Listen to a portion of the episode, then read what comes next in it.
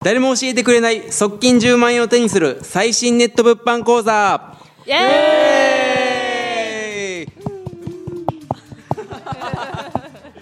はい、えー始まりました。えー、とまあ今回ですね、あのーやっぱりまあビジネス始めて副収入を得たいっていう方って結構多いと思うんですよね。はいで、まあその実際副収入を得たらやっぱどうなるのかなってなんかビジネス始める前ってまあ結構自分思ってたんですよね。はいうん、なんでね、まあ、その辺やっぱあの実際に副収入を得てやっぱ変わっどう変わったのかっていうのをね、変わった皆さんにちょっと聞いていきたいと思いますいいですかねはいはい、あでも自分からでいい自分からちょっと喋らないとねはい、はいえっとまあまず僕ですねあのービジネスを始めた時って、まあ、会社員の副業として、まあ、始めていったんですけれど、まあ、そのですね副業として、あのーまあ、2ヶ月ビジネス始めて2ヶ月目ですね、まあ、物販やったんですね、はいまあ、物販やって2ヶ月目で副収入としてまあ9万円をえ得ることができてで3ヶ月目以降も、まあえー10万円以上を稼ぐことができたんですね。うん、でそのなんでしょう特に物欲とかなかったんで収入を得て何かをか買ったとかっていうわけではないんですけれど、やっぱり自分で利益を生み出したり、その収入を得たりするっていうのは本当に初めての経験だったんですよ。はい、もうね単純にそれがねやっぱ嬉しいんですよね。なんか確かうにん嬉しいですよねそうですよね。はでやっぱそれがまあ嬉しくてでやっぱ嬉しいってことはそのいやってること、まあ、物販がもう楽しくなるんですよね。うん楽しくなるからやっぱこれどんどん伸ばしていこうっていう気持ちも湧いてくるし、うん、なんかどれもっと稼ぎたいなって思ってそれで、あのー本当に、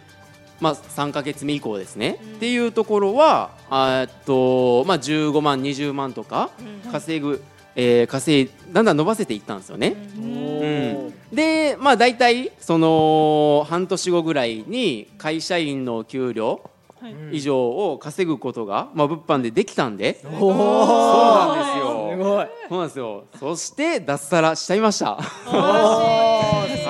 はいでね脱サラするとそうなんですよね、まあ、たの楽しいんですけれど、はいはいもう時間がねはい自由なんで、はいもうさらにね自分がややりたいことをねもう計画立ててやるだけなんでもっと楽しくなるんですよ。そうなんです。だから、ふ高うん、だから副収入を得てね、あのーやっぱ皆さんね何をしたいとかいろいろあると思うんですけどね、僕はまあそのそうですね、まあ時間が余裕、うん、好きなようにはに働くことができたっていうの、まあ楽しく働けてるのっていうところがまあ一番、うーん、そうですね、い良かったかなって、まあ変わったことかなって思いますね。うん、どうですかね皆さんは。僕はですね、はいあのー毎週末うん。寿司を食べれるようになりましおお寿司っすた。かはい。寿司っすか寿司っすめっちゃいいじゃないですか、僕奥さんがね寿司が大好物で、へえままた行くのってぐらい寿司に行きたがるんですよ。へーそれぐらいねこう行ける余裕ができるようになりましたね。すごい。ううんんマジっすか行ーきたいっす行きましょう。あ行きましょう OK ですはい行きましょう行きましょう。痛いです。すごい。はるかさん、はあります？そうですね。福島に置いたことですね。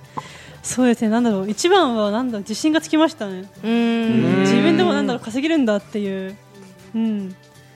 なんだろうビジネスとかってなんだろう若干半信半疑のところってあるじゃないですかやっぱり。うーんなんだろうほん情報はあるけど、ノウハウとかはあるけど本当に自分できるのかなっていう部分があって、んでも実際にやってみてあ本当に稼げるんだっていう、なんだほなんだ初めてそのものが売れて500円でも利益が入ってきた入ってきた時ってすごい嬉しいんですよねやっぱり、え本当に売れたみたいな、うんそういうなんだろう感動とかも味わえたし 味わえたっていうかー味わってますね。なるほど嬉しいですよねそういうのって。うん学生さんだから余計になんかそうですね話が確かにそのバイトの時給とかって、まあ、大抵、うんまあよく1000円とかじゃないですか、うんやっぱり、うんそのうんえっと1個のなんか利益が500円で入ってきたら、うんその時給の半分のはいものがおー自分の方に入ってくるのであすごいなぁとものの数へでー考はい そうですねでもバイト辞めるの考えちゃいそうですよね。そううんだですけよねえますようんねやっぱりそうですねバイト学生の方とかバイトしてる方とか、うん多いと思うのでうん物販始めたらうんすごいびっくりするんじゃないかなと思いますね。そうですよねはいうんなるほどなる ほど。時間どれだけじゃあシフト入れようっていうのがね、うん学生の時のはいあれですもんね、ですね本当に本当ですよね学校終わってすぐにバイト行ってみたいな方って結構多いですよねそうですよね、うんうんですねなるほど。そんな中物販ではい物販で利益を出して。をはい得ましたあ確かに副収入ってことでそうですね確かにじゃあなんだろうあと人脈も広が広がりますよねうん人な脈んかはいほう結果が出てそれの自分の結果が自分の周りに周知されてんそれでまたなんだろう自分を知ってくれる人が増えてっていういい循環が増えてきへてー人脈広がるなと思い ましたほうはい単いいなるですね。単なる収入だけでない効果はいも、そうです非う常んにね。あるとここの皆さんとも出会えたし、ってやー感じ。おはおー、なんか嬉しいこと言いますね。そうですね。い。はい、本当に効果めっちゃありますね。効果効果っていう効か果変わったことめっちゃありますね。うんはい。広がりますよねうんすごいなるほどうん。マルエリさんはどうですか。はいえっと、私はまあまだ脱サラはちょっとしてないんですけど、んサラリーマンだけの時と副業を始めた時だと、はいなんか毎日の楽しさが本当に全然変わって、あーはいなんえかこう自分で言うのはあれなんですけど自分めっちゃ生き生きしてるなみたいなあいいーですね本当にすごい楽しくて毎日がすごい楽しいし、はいなんかワクワクするんですうよね。ん。だからなんだろううーんそういう意味でこうなんかそれこそ人脈、うん多分人間関係が変わったからっていうのすごい大きくて、うんはい、なんか自分が一緒にいたいだないたいな好きだなって思う人たちと一緒に仕事ができるっていうのがめちゃくちゃ楽しいなと思ったんで、うんはいなんかめちゃくちゃそういうのもいいなっていうふうに思いましたね。あーはいですよねはいなるいいほですど、ねなるほどは。いいですね。いやーなんか私も結構丸エリさんと同じで、まあ、前に会社員で証券会社に勤めてたんですけどうんもう心底嫌だったんですね証券会社そうなんです ね。心底嫌だったんですねえ、なんで嫌だったんですか。えーまあ、証券会社は証券金融業界入ろうと思って入ったっていうよりかは、うんまあ、海外がすごい好きなんで、うんまあ、修行期間としてなんかうってつけなところを選んでおお。 まあ証券会社のイメージってどんなあるかわからないんですけどううんノルん。マがめっちゃあったりだとか、うんノルマあるんですめっねちゃ。ありますも大変そうめっちゃ大変そううん電話とかう、はい、営業電周り話ととかか振り込み営業とかあって、うんあ、そうなんですね。そうですなんかバリバリ大変ですね、なんか。もう何枚も何枚もお皿回しあっちもこっちもみたいな感じでうあわーしんどいっ。て、まあ、株式市場とか為替市場とか常にうんあ動きがあるものを相手にするんで、もう常に、まあ、神経質な職場でうん誰か怒られてる私もめっちゃ怒られてまあみたいな感じで、ええ、なんか空気がちょっと。やばいですね、なんかね。うんうんすごい。そんな感じで、はいまあ、金融業界って、まあ、他の業界よりかはまあまあその企業水準とか高いし、んまあ、うん昇進とかしていったら、まあ、うん年収1000万とかもうん3 4 0代とかへで、ええーすすごいいいじゃないですか。まあ、行くには行くんですけど、それはそこだけ見るといいうんですけど、うただまあそういうなんでしょう職場環境なので、うんなんかその収入を上がるには、じゃあその我慢する時間を増やさないといけないのか。あーそれとが引き換えうのん給与給料の高さみたいなところがどうしてもあったんですようね。うんだからまあ上司とか、うんあの先輩とか見てても、まあ、よく何年もいるよなみたいな感じうでんうんだったのでなんかそこからこうじゃあその我慢して収入を得るのじゃなくって、うんまあ、物販でも何でもその自分で自分の力で、えー収入を得るっていうのは、なんかそのある意味お金の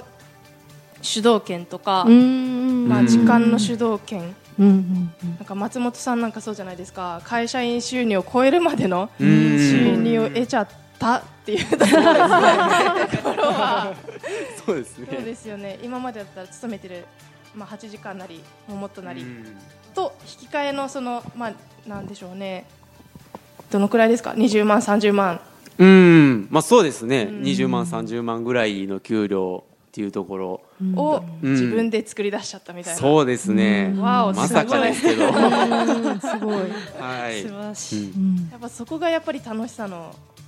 背景というか理由なんじゃないかなと思ってますね。んなるほなるほどど、まあそうですようね。んはいまあいやっぱり皆さんいろんなそうですね背景というか、はいうん得たことでどう変わったのかっていう理由があって面白いですね。面白いですね。そうですね、うん特にね寿司寿司を 食うねえた奥さんからね。そうなんですよ。寿司っすか？は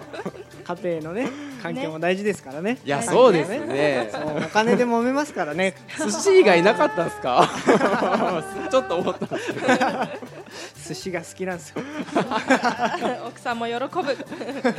なるほど。まあでもね、やっぱやりたいことだったり、好きなことができるって、あのーやっぱとみんとっても大事だなって思いますね。で、やっぱビジネスをやり始めようって考えてる方って、まあ将来、まあ何かしら悩みがあったり、うん、まあ将来やりたいことっていうのがあって、やっぱ皆さん始められてると思うんですよね。はいうん、それでやっぱあの今変わった変化っていうところで、まあた